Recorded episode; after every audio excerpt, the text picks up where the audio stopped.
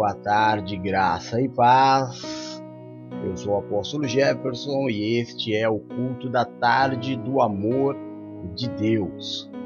Momento santo, momento precioso, momento de mostrar a Deus a nossa devoção, o nosso amor, a nossa, é, o nosso desejo em adorá-lo, em entregar a Ele um culto racional, uma adoração em espírito e em verdade. Hoje, dia 5 de janeiro de 2022, quarta-feira, já vamos chegando aí no meio da semana, começando o culto um pouquinho mais cedo, 11 horas e 57 minutinhos, para honra e glória do Senhor, nós já estamos aqui. Ontem nós tivemos um culto onde Deus falou conosco de uma forma diferente. Eu me refiro ao culto da tarde, não à noite, né? À noite nós tivemos um culto de milagres, que é uma palavra diferenciada que nós temos uma vez por semana. Mas ontem no culto da tarde do amor de Deus, nós o Espírito Santo já nos levou direto ao assunto, vamos assim dizer, né? E a gente tem o costume é, de segunda e terça-feira ainda passar a base do culto de domingo principalmente para aqueles que estão nos acompanhando pela primeira vez ou aqueles que não puderam acompanhar o culto de domingo, para que tenham uma noção daquilo que foi pregado. Como ontem nós não passamos a base, porque o Espírito nos levou diretamente ao assunto, hoje nós vamos fazer a base. Amém? Então, o Senhor nos deu como base no culto de domingo este texto aqui, sempre três textos, né? Lucas, Atos e Gálatas. Vamos à leitura? É, o primeiro texto ele diz, no livro de Lucas, mas o anjo lhe disse: Zacarias, não temas, porque a tua oração foi ouvida, e Isabel, tua mulher, dará à luz um filho, e lhe porás o nome de João, e terás prazer e alegria, e muitos se alegrarão no seu nascimento, porque será grande diante do Senhor e não beberá vinho, nem bebida forte, e será cheio do Espírito Santo, já desde o ventre da sua mãe. E converterá muitos dos filhos de Israel ao Senhor seu Deus, e irá diante dele o espírito e virtude de Elias, para converter os corações dos pais aos filhos, e os rebeldes à prudência dos justos, com o fim de preparar ao Senhor um povo bem disposto. Disse então Zacarias ao anjo: como saberei isso? Pois eu já sou velho e minha mulher avançada em idade. E respondendo o anjo, disse-lhe: Eu sou Gabriel, que assisto diante de Deus e fui enviado para falar-te e dar estas boas e alegres novas. E eis que ficarás mudo, Zacarias, e não poderás falar até o dia em que estas coisas acontecerem, porquanto não creste nas minhas palavras, que a seu tempo hão de se cumprir. Atos capítulo 5, versículos de 1 a 5 diz assim: Mas um certo homem chamado Ananias, com Safira, sua mulher, vendeu uma propriedade e reteve parte do preço, sabendo também sua mulher, e levando uma parte, a depositou aos pés dos apóstolos. Disse então Pedro: Ananias, por que encheu Satanás o teu coração? Porque mentistes ao Espírito Santo e restiveste parte do preço que herdaste? Guardando, não ficaria tudo para ti? E vendida, não estaria todo em seu poder? Por que formaste este desígnio em seu coração? Não mentiste aos homens, mas a Deus. E Ananias, ouvindo esta palavra, caiu e morreu. E um grande temor veio sobre os que isto ouviram. Gálatas capítulo 2, versículos de 11 a 14, diz assim a palavra do Senhor. E chegando Pedro a Antioquia, lhe resisti na cara porque era repreensível.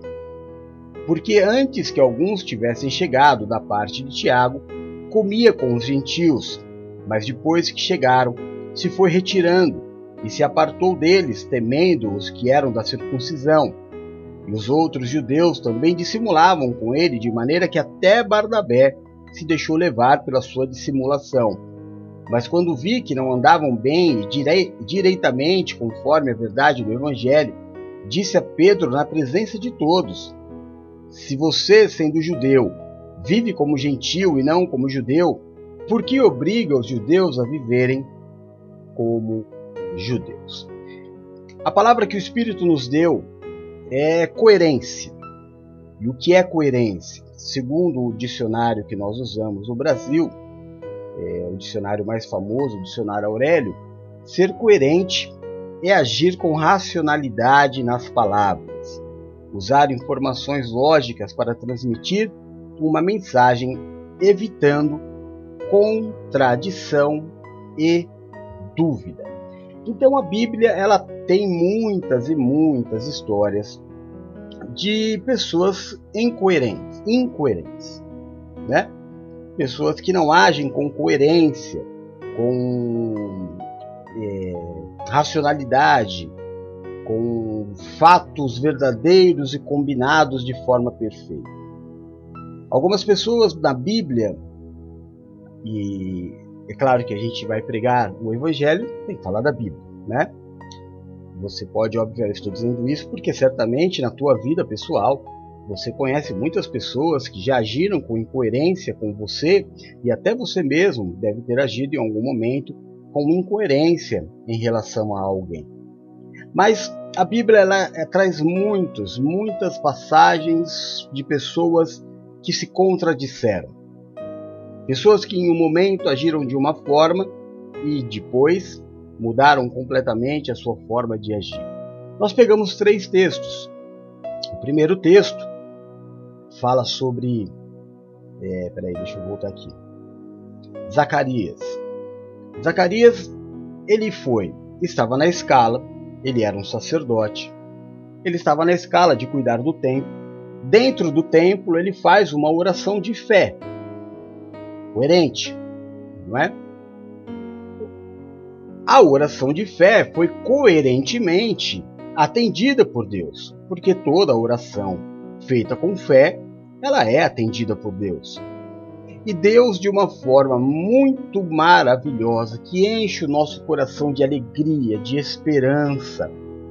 Quando a Bíblia diz, irmão, eu me lembro uma vez que eu até conversei com os sacerdotes do ministério, que uma pessoa, ela me fez uma questão sobre se era verdade que Deus nos conhecia pelo nome. E eu respondi para ele na passagem que diz que Deus chama até as estrelas pelos nomes. E ele achou muito subjetivo, ele queria algo mais objetivo. E o Senhor me fez lembrar de Zaqueu. Quando Jesus estava passando ali na região de Zaqueu, aquele homem que era de baixa estatura, um cobrador de impostos, odiado pela população, ele sobe em uma árvore para poder ver Jesus passar. E quando Jesus passa exatamente embaixo da árvore que Zaqueu estava, Jesus nunca havia visto Zaqueu. Zaqueu estava escondido. Jesus olha para cima e diz: Zaqueu, desce, porque hoje eu vou ficar em sua casa. E Jesus chamou Zaqueu pelo nome sem nunca ter visto Zaqueu na vida. Nesta passagem, o Senhor ele manda o anjo levar uma mensagem a Zacarias devido à sua oração. O anjo aparece a Zacarias, dá as boas novas, conta para ele coisas maravilhosas e ele não crê. E o anjo não crê. Não, não que o anjo não acreditou no posicionamento de Zacarias. O anjo disse: Zacarias, escuta aqui, eu sou, eu eu assisto, ou seja, eu trabalho, eu habito diretamente na presença de Deus. Deus disse o seu nome e me enviou para te trazer essa mensagem, segundo a oração que você fez, e você não acredita? Então, por causa da tua incoerência, para que você não estrague o milagre de Deus com a tua incoerência, com a tua inconstância, você ficarás mudo até que a criança nasce. Depois nós temos uma passagem de um casal que, movido pela emoção, é, não sei ao certo, a Bíblia não diz, né? E aí a gente tem que trabalhar com é, achismo e nunca é bom a gente falar sobre o que a gente acha, né? A Bíblia não diz, então a gente não fala, mas alguma motivação Ananias e Safira teve, talvez, talvez, motivados pela entrega de Barnabé. Barnabé, que era natural de Chipre, ele tinha um terreno, uma fazenda, não, não sei o certo, ele tinha um campo. E na formação da igreja, quando a igreja estava começando, ele fez um voto. Ele não, aliás, ele não fez voto nenhum. Ele viu toda a movimentação da igreja sendo criada e ele vende este campo e ele deposita este valor aos pés dos apóstolos. Talvez essa tenha sido uma motivação ao casal Ananias e Safira, que diferentemente de Barnabé, que não fez nada é, através de um voto, e sim pelo amor. Ele simplesmente foi e fez. Como a gente sempre fala em relação às entregas, os dízimos, das ofertas, você não precisa fazer alarde que fez. Ninguém precisa saber que você fez. Você vai lá e você faz e ponto final. É a tua obrigação, é a tua, é, é, é a tua retribuição ao Senhor. Mas Ananias e Safira resolveram fazer um voto. Procuraram os apóstolos e disseram: Nós temos um campo, vamos vender este campo e vamos fazer como Barnabé. Eles não disseram isso, né? Eu estou supondo que foram motivados por Barnabé, mas eles disseram: Olha, nós vamos entregar é, o valor do campo. E saíram. E abençoados pelo Espírito Santo de Deus, venderam o campo. O problema é que quando eles pegaram aquela quantia na mão, talvez tenha sido uma quantia que eles nunca tivessem tido a possibilidade de manusear. E o coração deles se dividiu. E eles conversaram e falaram assim: olha, a gente pode abençoar a obra é, com uma parte, vai ser uma grande bênção, e uma outra parte a gente garante a nossa vida. E eles resolveram fazer este negócio entre eles, se esquecendo que eles haviam feito um voto com Deus. E voto com Deus, irmão, não tem vela, não tem pastor, não tem pai de santo, não tem jejum, não tem subida ao monte, nada desfaz um voto. O voto é voto. Ou eu faço um voto e cumpro, ou eu faço um voto de tolo e pago as consequências de não ter cumprido um voto, quebrado a aliança que eu fiz com o Senhor. Não é? E aí eles levaram.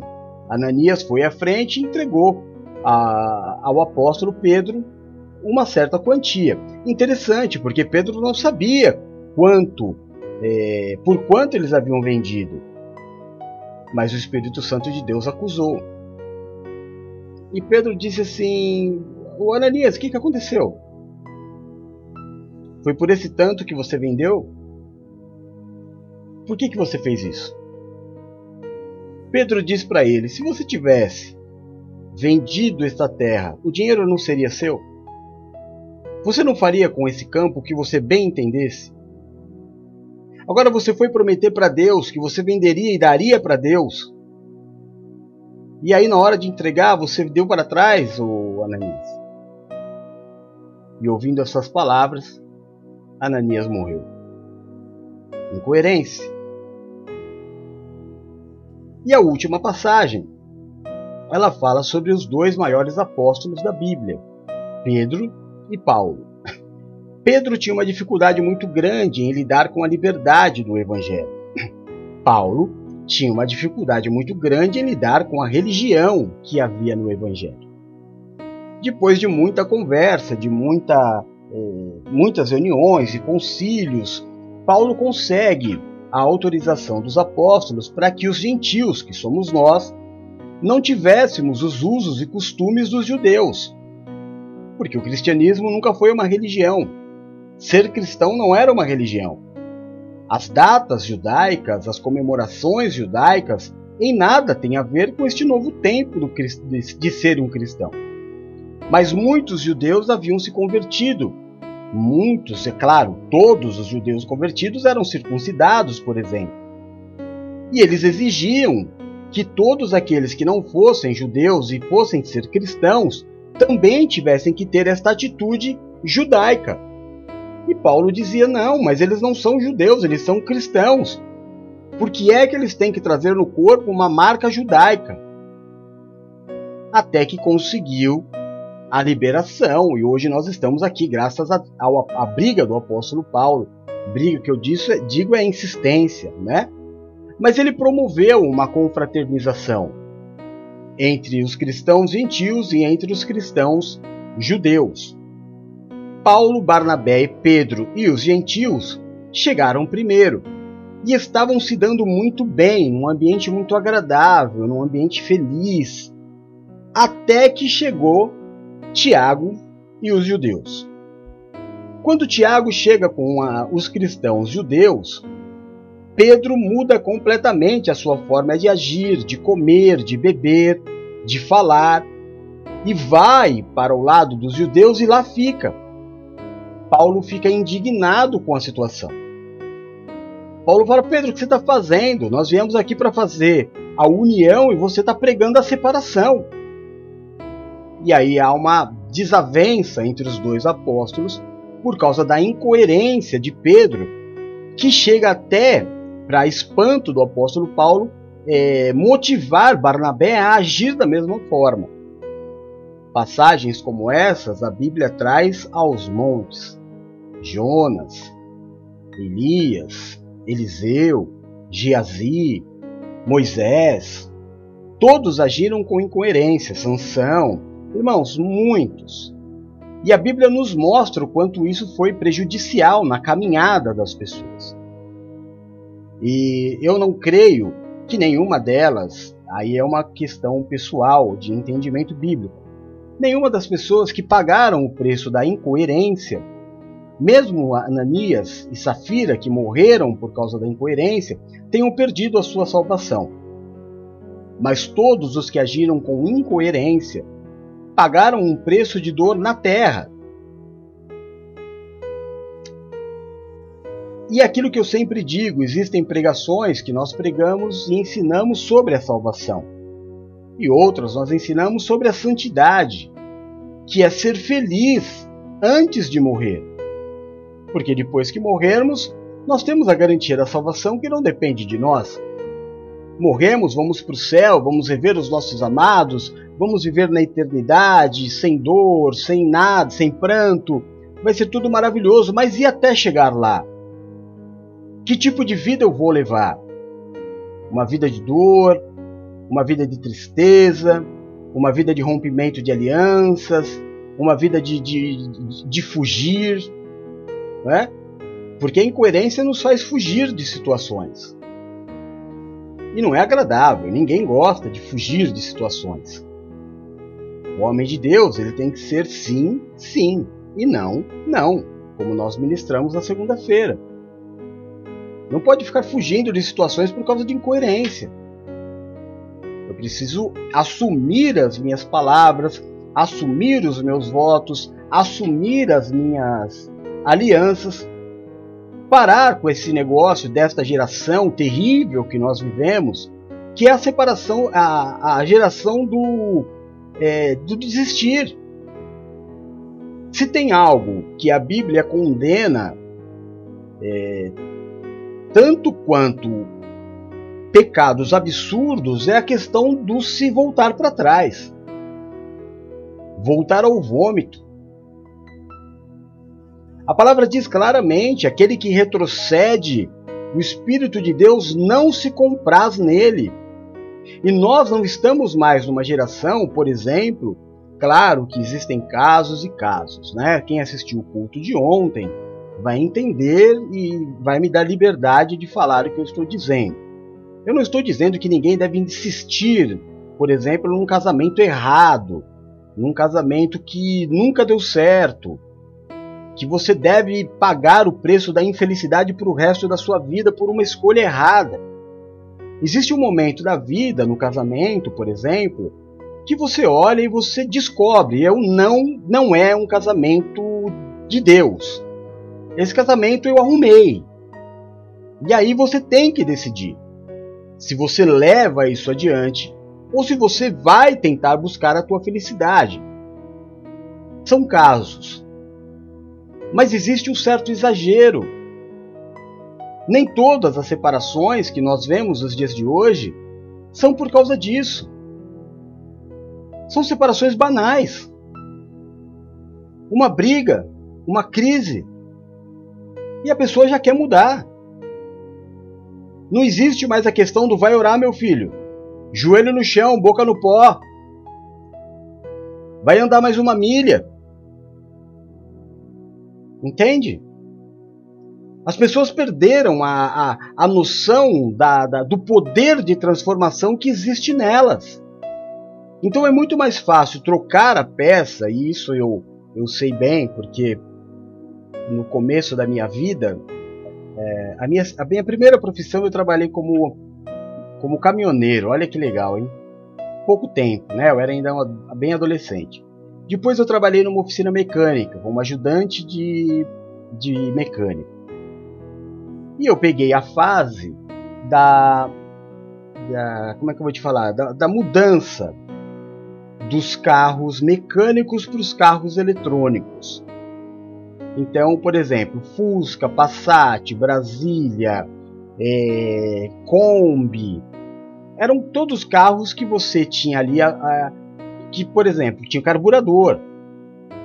Então era muito comum, todo dia praticamente tinha um carburador para limpar. Você tirava a peça, levava para a máquina, jogava gasolina, esfregava, trocava o reparo e colocava a mesma peça no lugar. E aquilo você levava por muito tempo, as mesmas peças no carro.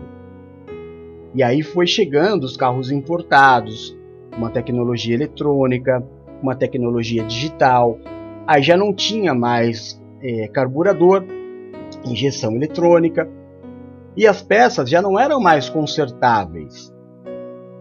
Não era como um Fusca, quem é da minha época sabe bem. Você com um clipe, né, esses clipes que a gente prende de papel, você fazia o carro andar. Né, dava, uma, uma, dava um jeito ali na bobina, dava um jeito no platinado do Fusca, e, e ele pegava e andava, e você sempre dava um jeito, não ficava na rua. Hoje não. Hoje, se teu carro parar, você sabe, vou ter que trocar alguma peça, porque as peças são descartáveis.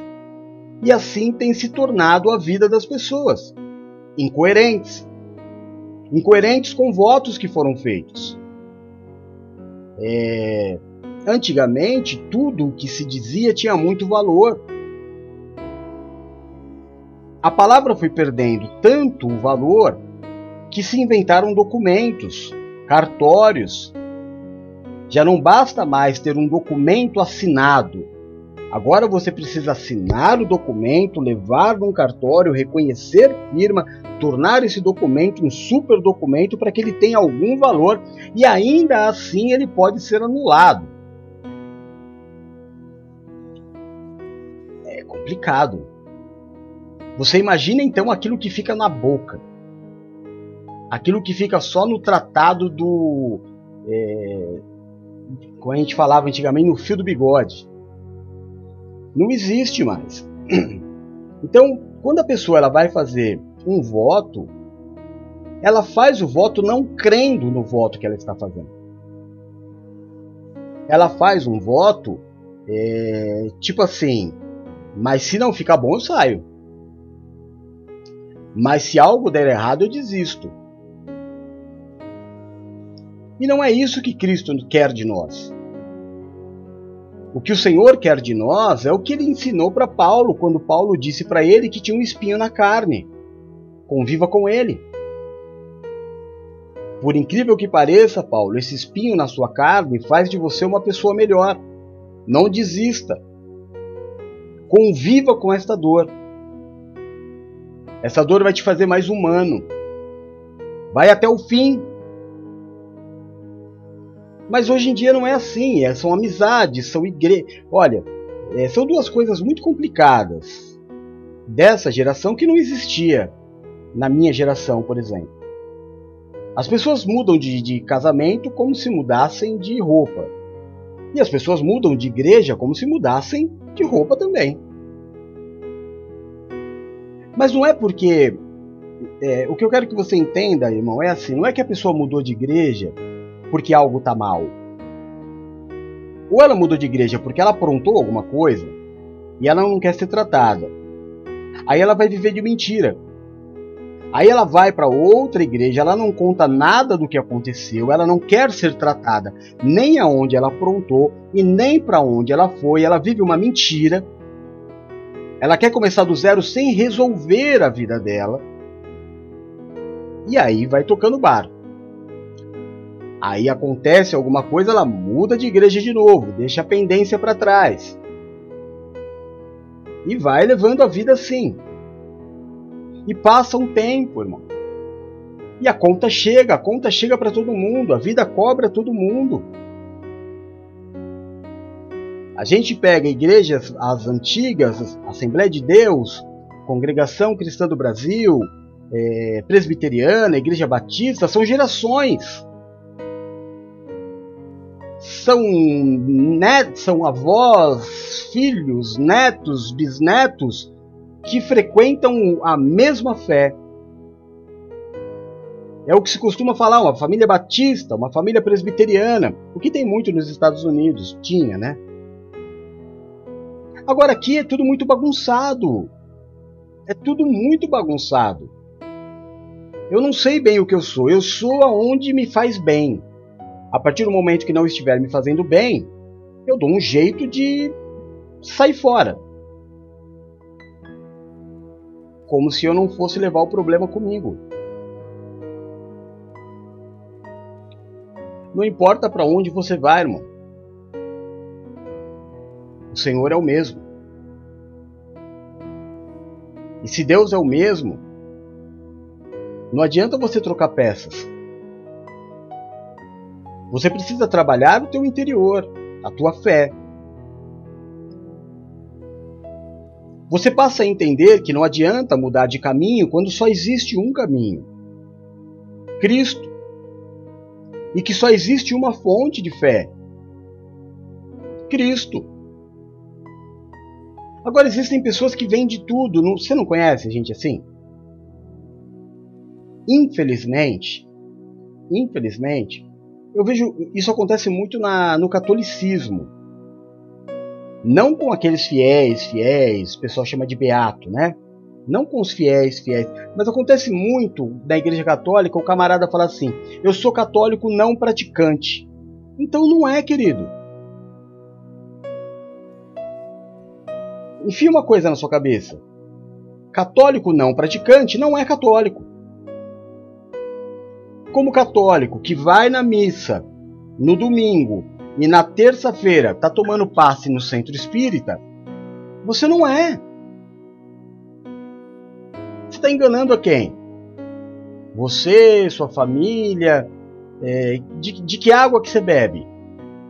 Porque o tema de hoje é esse aqui, ó. Seja coerente. Tenha uma só fonte de fé. Eu não estou dizendo que nas outras religiões não aconteça, claro que acontece, mas é porque a gente tem uma maioria no país de pessoas católicas, então a gente acaba conhecendo mais pessoas católicas. E a gente ouve muito, a gente pergunta qual a sua religião e o camarada fala: eu sou católico não praticante. Diz: meu, isso não existe. Vamos ler a passagem de Elias. É, é Elias hoje? Deixa eu ver. É, é porque essa passagem que está aqui, irmão, tá errada, tá? Essa é do, do primeiro dia, quando eu fiz o slide, é, eu acabei errando. É 1 Reis, capítulo 18, versículo 21, tá? Então a palavra de Deus ela diz assim: 1 Reis, capítulo 18, versículo 21. Então Elias se chegou a todo o povo e disse: até quando cocheareis entre dois pensamentos? Se o Senhor é Deus, segue-o. Se Baal é Deus, segue-o. Porém, o povo nada respondeu. O povo estava esperando primeiro é, ver o resultado da peleja, ver o resultado da batalha, e quem vencesse o povo seguia. Era essa a verdade. Porque o povo quer andar com quem vence. Você está entendendo? O povo não quer a verdade, ele quer a vitória. quem oferecer ao povo a vitória, quem oferecer ao povo o alívio da dor, quem oferecer ao povo o fim do espinho na carne, ele segue. Foi isso que aconteceu aqui com Elias. Elias convocou todos os profetas de Baal, todos os profetas do poste ídolo, desafiou a todos eles, veio todo o povo, como numa arena vendo uma grande batalha, e antes da batalha, Elias diz para eles: Vocês estão do lado de quem? Vocês não precisam ver o resultado para escolher o teu Deus. Porque Deus é uma questão de fé. Deus é tanto Deus da vitória como Deus é Deus na derrota. Mas esta geração não quer o Deus da derrota. Esta geração só quer o Deus da vitória. Esta geração é a geração que não aceita o espinho na carne. Eu vou esperar para ver Olha, lá naquele ministério tá tendo cura, aí vai todo mundo para lá. Olha, naquele ministério agora tem prosperidade, vai todo mundo corre para lá. Olha, tal dia naquela igreja tem a oração do não sei o que, corre todo mundo para lá. Gente,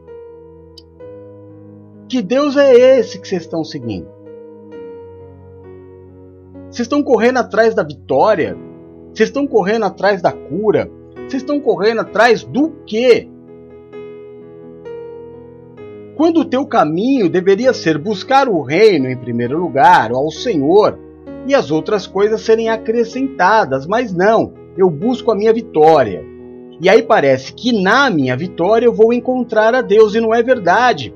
Porque José encontrou ao Senhor sendo traído pelos seus irmãos e jogado numa cisterna. Porque Jó declarou, ele declarou, depois de perder tudo, depois da derrota. Foi na derrota que Jó declarou: Antes eu te conhecia de ouvir falar, mas agora os meus olhos te veem. Então todo mundo quer a vitória. Eu quero a oração da vitória. Eu quero a oração da cura. Eu quero a oração do milagre. Eu quero a oração do enriquecimento. Eu não quero o tratamento. Para com isso aí, pastor. Para com isso aí, apóstolo. Não, não vem querer me ensinar nada, não. Eu não quero aprender nada. Eu já sei. Eu quero poder. Mas é o poder de Deus que está te tratando. Você pode até achar que é o diabo, que é a macumba, que é. Você pode achar o que você quiser. Mas quem está te tratando é o poder. Só que você é rebelde. É essa que é a verdade. Você não quer tratar. Você quer as coisas do teu jeito. E não cansa de apanhar, né, irmão? Não cansa, não cansa de apanhar tá toda hora gemendo de dor, tá toda hora alguma coisa dando errado. Por quê? Porque você não se submete. É como a palavra de ontem à noite, você é como Marta. Você questiona tudo. Você não está mais naquela época de Samuel de levantar a mão e falar: Eis-me aqui.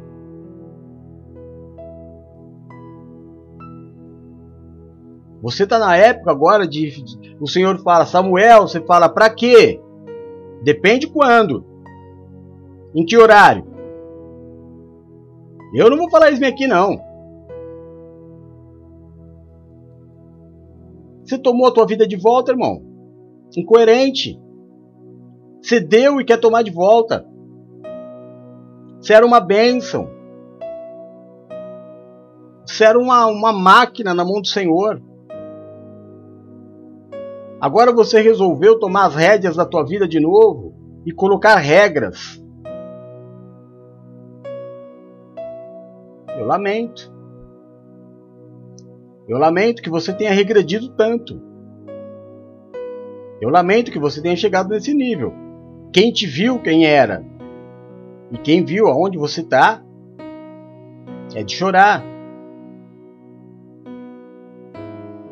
Quem viu as coisas que Deus fez através da tua vida E o que você faz hoje é de chorar. E não é por falta de oportunidade, não, é porque você não quer mesmo. É incoerência, eu tenho um voto no altar. Mas eu sou uma pessoa que, para eu romper aliança, irmão, eu não penso duas vezes, não. Eu quero a vitória. Eu quero resultado. Eu quero estar num lugar onde eu tenha resultado. Então não é a igreja que você precisa. Se o que você quer na vida é resultado, então você precisa fazer um pacto com o capeta. Porque resultado ele é muito bom em dar, imediato. Mas com Deus os resultados vêm no tempo certo. Como no tempo certo vem a dor, como no tempo certo vem a tristeza, como no tempo certo vem tudo. Mas você não vai pular nenhuma das etapas. Nenhuma delas, irmão. A coerência em servir a Deus é isso. É entender que tudo é dele, para ele e por ele. Graças a Deus. Graças a Deus. São trinta e pouquinhos anos de sacerdócio não de pastorado, de sacerdócio. Sabe o que é sacerdócio, irmão? Sacerdócio é a partir do momento que o camarada te pôs no altar e você passou a cuidar de vidas, orar, interceder. A data que eu fui consagrado pastor, eu trago tatuado no meu braço, como o dia mais importante da minha vida. Mas o meu sacerdócio começou muito antes. Mas eu sempre tive uma só fonte, Eu nunca olhei pro vizinho. Sabe, eu era. Eu era. Eu, eu era. Eu, eu nasci na igreja Renascer. Eu cresci na igreja Renascer. Eu fui ungido seis vezes na igreja Renascer em Cristo. Eu nunca pus a cabeça para fora. Eu sempre me alimentei do meu pai espiritual, sempre. Eu sempre preguei a palavra dele, eu sempre obedeci a ele, eu sempre fui para onde ele me enviou.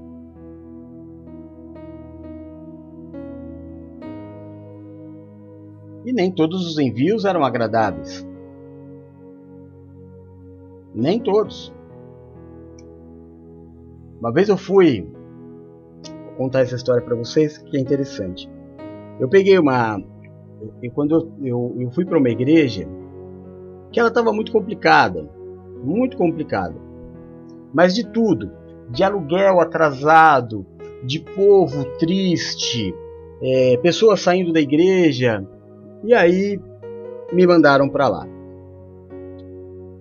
Aí eu fiz a negociação do prédio, entreguei o prédio, fui para um outro prédio, lindo, a igreja superlotou, o povo ficou feliz. Eu tenho fotos maravilhosas daquele lugar.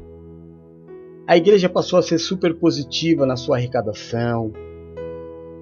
E aí, a hora que a igreja ficou redondinha, chegou a hora do meu envio. E eu pensei comigo, depois desta obra que eu fiz nessa igreja que estava para fechar, porque povo triste, endividada, povo indo embora, perspectiva era terrível. E agora eu estou saindo daqui, a igreja está massa, graças a Deus. E eu pensei comigo, agora nesse envio, vão me enviar para uma igreja de honra, porque eu mostrei capacidade administrativa, mostrei capacidade de é, cuidar do povo. E aí recebi um envio. Fui enviado para a igreja de Santos Dumont, em Guarulhos, e fui todo feliz, irmão. Quando eu cheguei na igreja, para o culto das 19 horas, que era o culto em que eu me apresentaria como novo bispo da igreja, eu parei o carro na porta da igreja e aí é, um casal de irmãos que são queridos até hoje, a gente conversa, eles me receberam na porta e falaram: O senhor é o novo bispo? Eu falei: Sou, querido. Ele falou: que, Então o senhor já precisa aqui ajudar. O que, que a gente vai fazer? Eu falei assim: Por quê? Ele falou assim: Porque a igreja não tem luz. Eu falei: Como não tem luz? Por que, que não tem luz? porque já faz um tempo que a igreja não tem luz. Aí eu fui procurar saber qual era o problema da igreja e não dava para resolver. E já eram seis e pouco, seis e pouquinho da tarde, já estava escurecendo. O que, que eu fiz? Peguei o carro, coloquei dentro da igreja. Chegaram mais alguns irmãos, eu pedi que os irmãos colocassem os carros dentro da igreja e nós ligamos os faróis e eu preguei. No, em cima do altar tinha um buraco. Né? Não tinha, é, era um rombo mesmo. Um pouquinho antes de começar o culto, a hora que a gente estava colocando os carros, eu fui conhecer a igreja. A sala pastoral era divina. Tinha ar condicionado, carpé divina.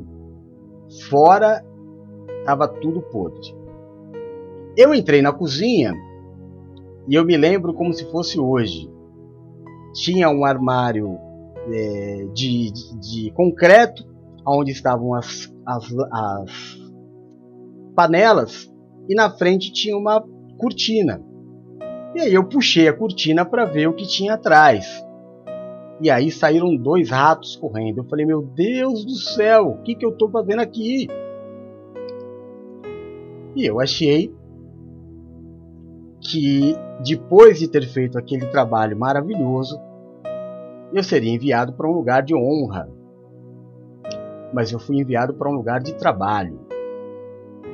E nós nos unimos. Tiramos a igreja dali. Abrimos mais seis igrejas naquele, no, ao redor, em Guarulhos. Abrimos igreja em Arujá. Levei a sede para Pimentas, no bairro de Pimentas abrimos uma nova igreja em Santos Dumont. Fiquei um, algum tempo ali. Quando eu saí de Guarulhos, nós tínhamos mais de 10 igrejas. Eu tinha aberto mais de 10 igrejas. Todas elas muito bem, obrigado. Os pastores todos felizes. O povo todo feliz. E eu pensei, e agora? Quando eu sair daqui, para onde será que eu vou? Mas a minha vida não é minha. Deus precisava de mim lá. Era lá que Deus precisava de mim. Talvez o meu sonho humano agora vão me mandar para Faria Lima, vão me mandar para Alphaville, né? Vão me mandar para uma super igreja mas aonde Deus me queria? Qual era a minha capacidade? Arrumar igrejas com problema. Resgatar vidas que estavam se perdendo. Depois eu entendi isso. E aí eu entendi o meu envio.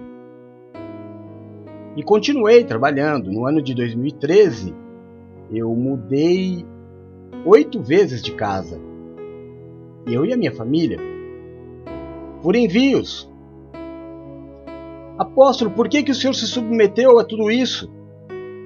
Coerência com o meu voto. Ninguém me obrigou a fazer um voto. Ninguém me obrigou. Eu sei quem eu sou. Eu não preciso reafirmar para mim nem para ninguém quem eu sou. Eu sei quem eu sou. Eu sou um apóstolo. Eu conheço muito bem a minha caminhada de quando eu comecei até onde eu estou hoje. Então eu trabalho com coerência em relação ao meu chamado. Eu não abro mão, mas também não escolho. Não escolho. Eu faço. Faço aquilo que Deus me chama para ser feito. Porque a obra não é minha, o chamado não é meu, é Ele quem precisa. É Ele quem deseja, foi Ele quem sonhou com a minha vida. Eu não posso ficar esperando, olha, é, se der certo é de Deus, se der errado não é de Deus. Não é assim, irmão. Todo caminhar é de Deus. E na vida você vai ter um tempo em que você vai ganhar, um tempo que você vai perder, um tempo que você vai ter mais, um tempo que você vai ter menos, um tempo que você vai se entristecer, um tempo que você vai ser feliz. Tudo isso a Bíblia diz. E você não vai fugir, nem mudando. Como eu disse, cada história é uma história. Mas mudando de casamentos sem ter é, motivo, porque a tua guerra não é contra a carne nem contra o sangue. Porque daqui a pouco você vai querer casar de novo. E aí, porque você fugiu de uma situação, você vai arrumar alguém igual. Ou pior. Ou vai querer ficar sozinho pro resto da vida. Lembre-se que eu estou dizendo guardadas as proporções. Quem assistiu hoje já disse, né? Quem assistiu o culto de ontem está entendendo tudo que eu estou dizendo. Tem situação que você tem que separar mesmo, não tem o que fazer. Mas você tem que analisar um histórico, não é pelo momento. Se você toma decisões pelo momento, irmão, você é incoerente. Se você pega um casamento de 10 anos você tem motivos para separar a hora que você quiser. Como você tem motivos para permanecer. Dez anos de relacionamento é uma história de coisas boas, diversão, risadas, choros, brigas, quebra-paus e tudo. E aí você decide o que você vai fazer com essa história. Se você vai transformar essa história em algo bonito e até um testemunho para o Senhor, ou se você vai viver para mim não dá mais. Para mim chega.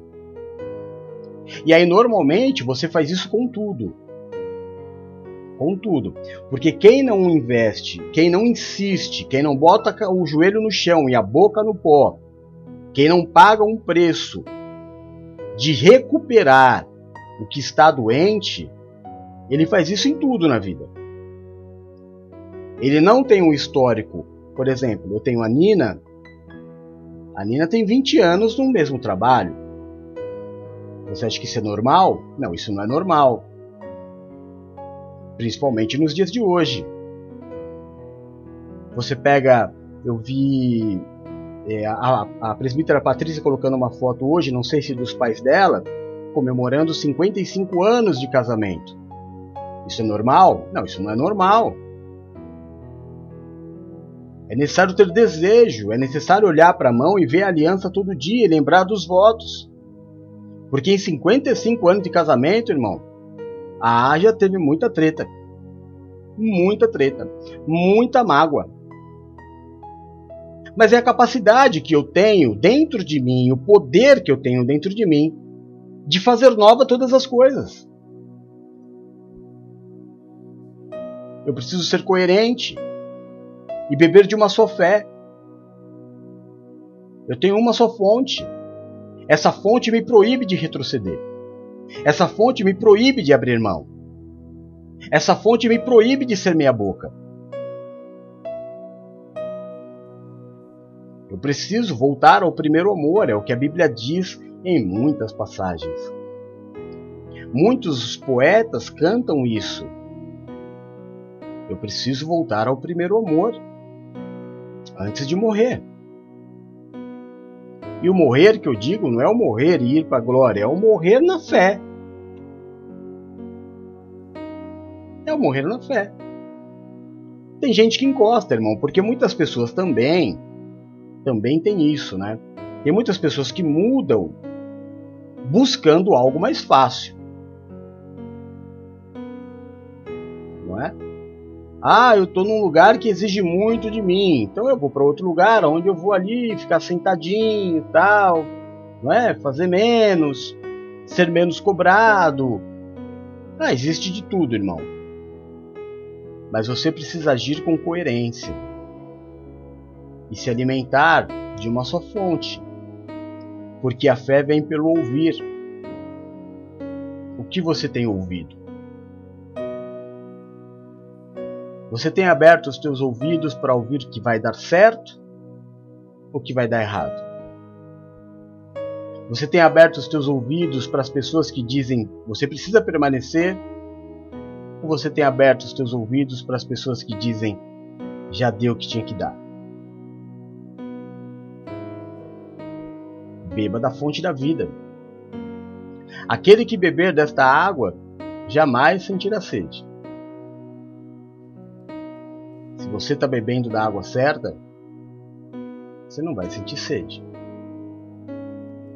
Então seja coerente com os teus votos, com as tuas alianças, com aliança com a sua própria vida, com o caminho que você traçou para você viver, para você andar. Tudo isso vai fazer com que você tenha na Terra uma vida mais feliz. Uma vida mais respeitosa. É muito gostoso quando eu olho para. Vou conversar, por exemplo. Eu visito muitos ministérios. E aí, normalmente, os presidentes do ministério ou o pastor responsável que me recebe pergunta de mim. Eu tenho muito orgulho de dizer que eu pertenci na minha vida inteira a dois ministérios. Só. E não terei outro. Passando por tudo o que eu passei na vida, porque eu sei quem eu sou. Eu sei em quem tenho crido. E estou bem certo que Ele é fiel e justo para completar todas as suas promessas na minha vida até a vinda de Cristo Jesus.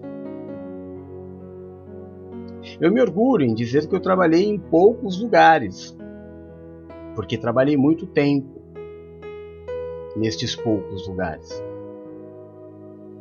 Eu me orgulho de dizer que eu nunca fui um cara que teve muitas namoradas, porque eu sempre namorei sério.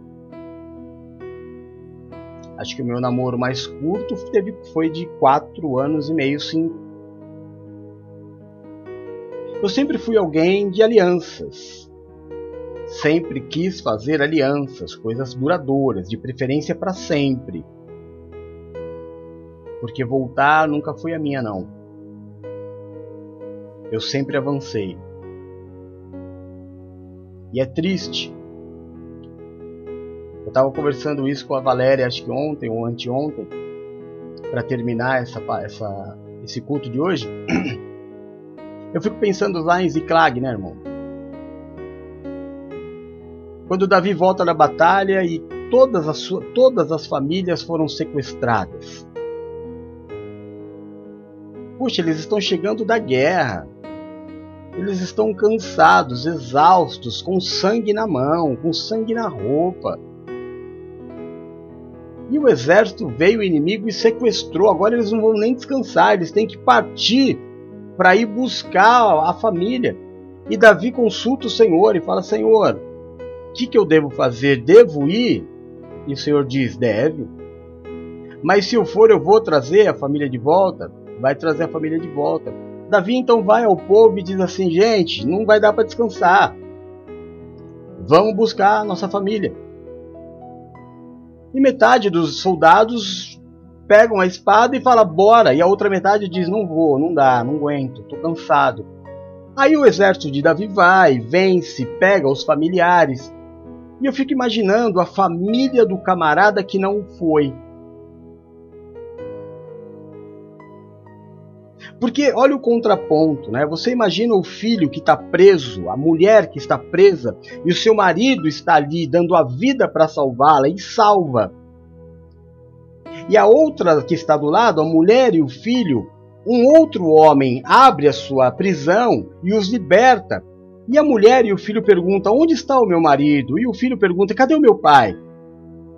E o soldado tem que dizer: Ele não veio.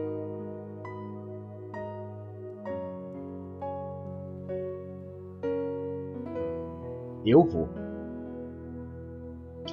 Eu tô aqui. E sempre estarei lutando pela tua vida. Porque eu tô aqui pregando pela tua vida. Se esta é a batalha de Ziklag, eu estou aqui.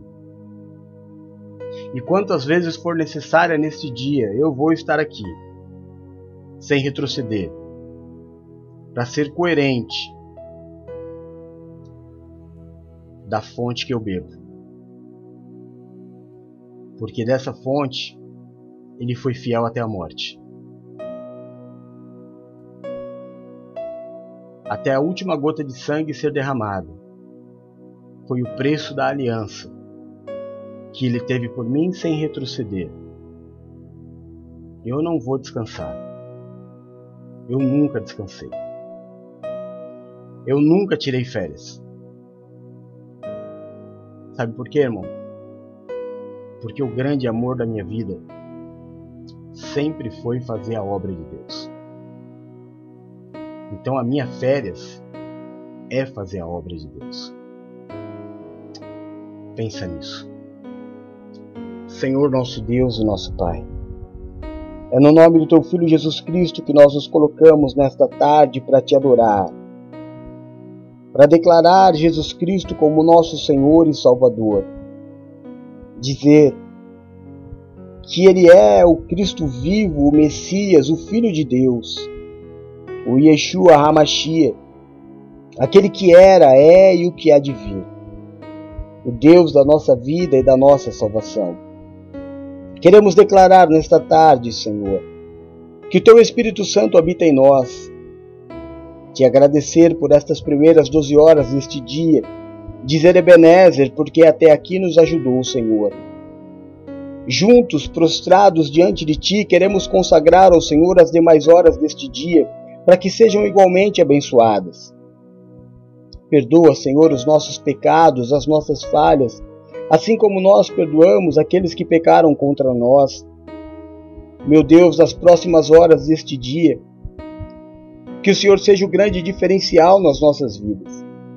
Que o Senhor seja o nosso escudo e a nossa fortaleza um socorro bem presente na hora da nossa angústia, que caiam mil ao nosso lado, dez mil à nossa direita, mas que nós não sejamos atingidos, porque aos teus anjos o Senhor dará ordem ao nosso respeito para nos livrar e nos guardar. Livra-nos, Senhor, daquilo que é mal, daquilo que é mortal.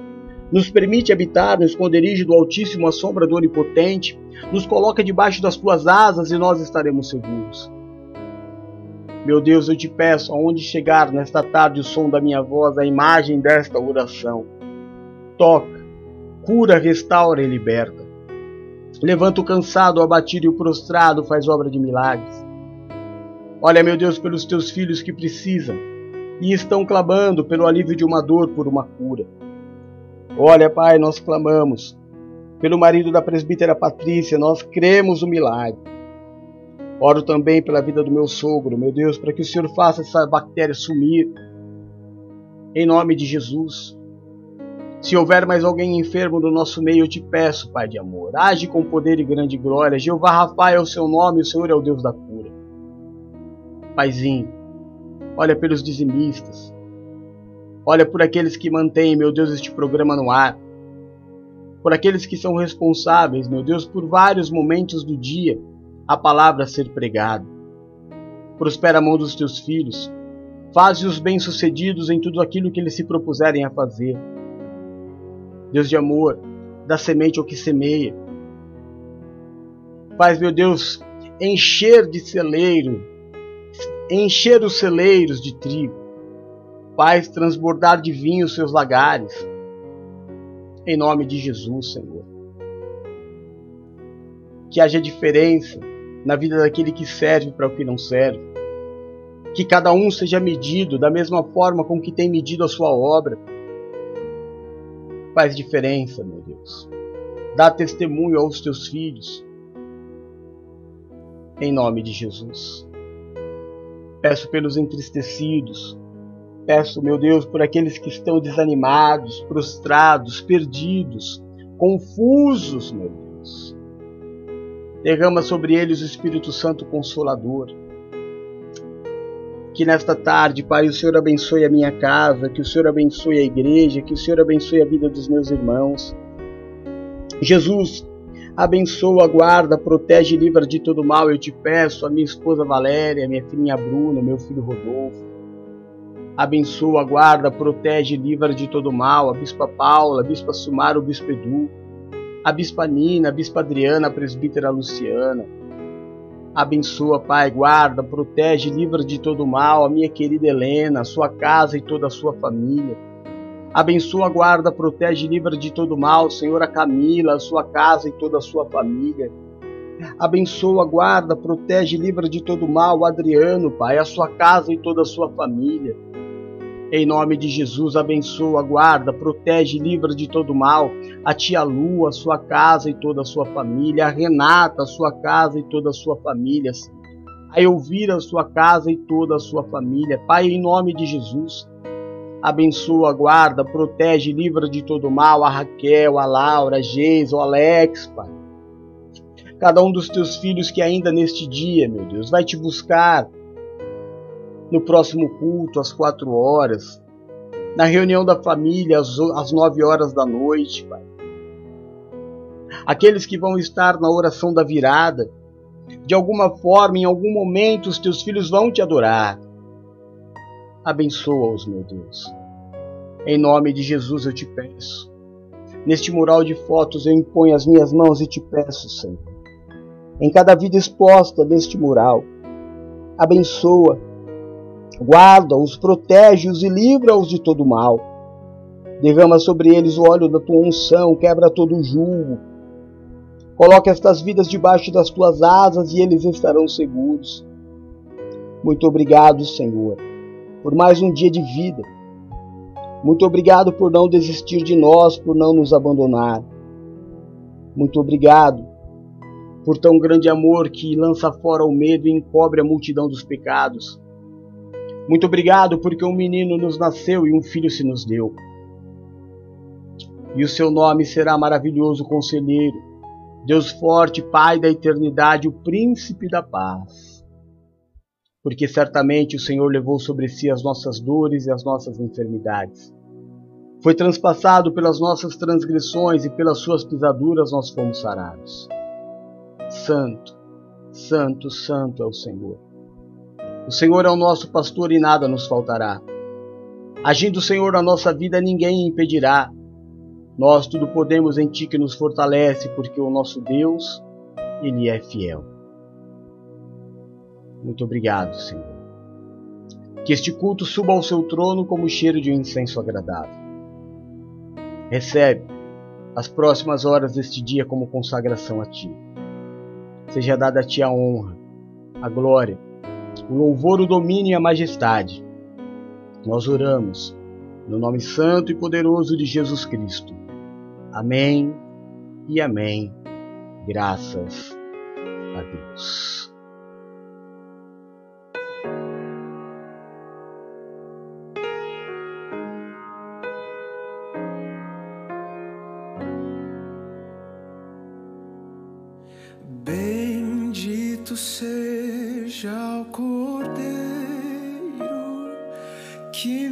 Cruz por nós padeceu. Bendito seja o seu sangue. Amém, amém. Glória a Deus. Que você tenha uma tarde e uma noite abençoadíssima. Que Deus dê para você tudo que é bom, perfeito e agradável. Meu irmão, minha irmã, meu filho na fé, se existe algo bom que possa acontecer na tua vida hoje, que aconteça. Eu ligo na terra, tá ligado nos céus. Que Deus tire do teu caminho a tristeza, que Deus tire do teu caminho a angústia, que Deus tire do teu caminho as más notícias. Que Deus não permita que nada, nem ninguém, tire a tua paz neste dia que você se sinta abraçado, protegido e amado pelo Senhor. Que lá às onze e meia da noite, quando nós nos encontrarmos, irmão, você tenha muitos motivos para dizer glória a Deus, aleluia, e que o nosso encontro seja muito feliz. Que nós nos encontremos em meio a risadas, a alegria e muito amor. É o que eu, servo do Deus vivo, desejo para a tua vida no nome de Jesus. Amém, amém? Glória a Deus. Drico, querido, futuro pastor Dridri, te amo, seja bem-vindo, obrigado, guerreiro do Senhor, intercessor atalaia do Deus vivo. Raquelzinha, meu amor, nossa alegria, Te amamos, Valéria, meu amor, meu 50%, mais Sweet Wife. Seja bem-vinda, muito obrigado pela presença. Drizinha, como é que tá essa barrigona aí? Deve estar tá gigante. Ai, meu Deus do céu! Bota meu sobrinho, meu sobrinho, ó. Meu neto pra fora logo, porque eu vou roubar ele de você. Luluzinha, olhos mais lindos do mundo, companhia mais maravilhosa que alguém pode ter.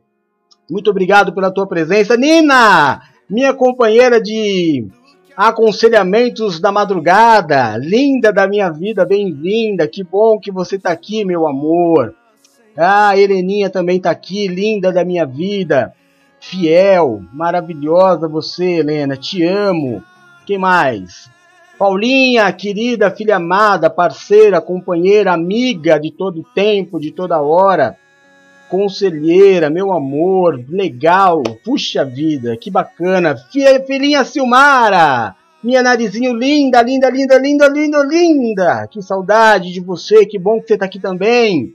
Glória a Deus, olha que momento maravilhoso a gente tem. Tia Lu! Eba! Amor da minha vida! Obrigado por estar aqui comigo também. Oh, momento maravilhoso. Quanta gente linda, amada da minha vida. É isso aí. Deus abençoe a todos. Amém? Glória a Deus. Se você precisar falar comigo, você sabe. Usa o nosso WhatsApp 13997230214. Amém? E você pode falar comigo a hora que você quiser. Nós precisamos da tua ajuda. Seja fiel na entrega dos teus dízimos, meu irmão. As coisas não estão fáceis. A gente precisa pagar a luz. Não pagar a luz, vão cortar a nossa luz e a gente vai ficar sem programa. Então seja fiel na entrega dos teus dízimos. Devolva ao Senhor com alegria aquilo que Ele tem abençoado na tua vida. Amém? Faça prova do Deus vivo, em amor. Não faça nada esperando nada em troca, mas faça, porque Deus da semente aquele que semeia. Nos ajude. Para você entregar o teu dízimo, você pode fazer isso através da chave Pix 13 997230214, que é o mesmo número do nosso celular. Agora, irmão, meu irmão, minha irmã, pelo amor de Deus, a gente está passando por uma grande necessidade, necessidade mesmo aqui em casa, eu não tenho medo de falar para você. E a gente recebeu duas, dois dízimos no PicPay e a gente não usa mais, eu não tenho mais a conta do PicPay. E aí é uma luta agora para tentar reativar a conta e tentar resgatar esse dinheiro tão precioso para gente. Então, qualquer entrega que você for fazer, faça nesse Pix, tá bom? É a única conta que a gente tem, não há outra. É o 13997230214, porque senão você mata o apóstolo do coração. Tá bom? Deus te abençoe. Amo você em Jesus. A gente se vê daqui a pouco, tá? Fica com Deus. Um beijo. Fui. Tchau.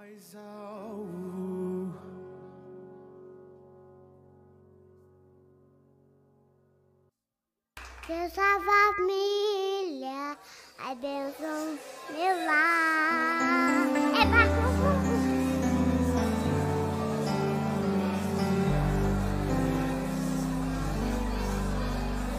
Sei que em minha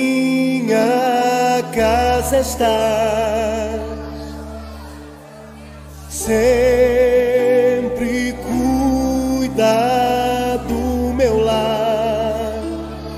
Senhor é o meu pastor e nada vai faltar.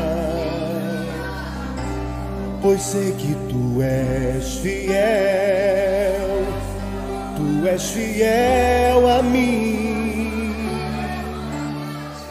Sei que os meus filhos crescerão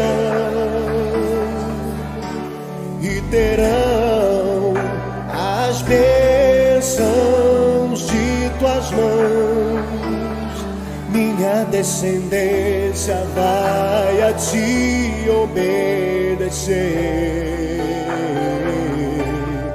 e frutificarão. Pela fé eu posso ver. Deus da família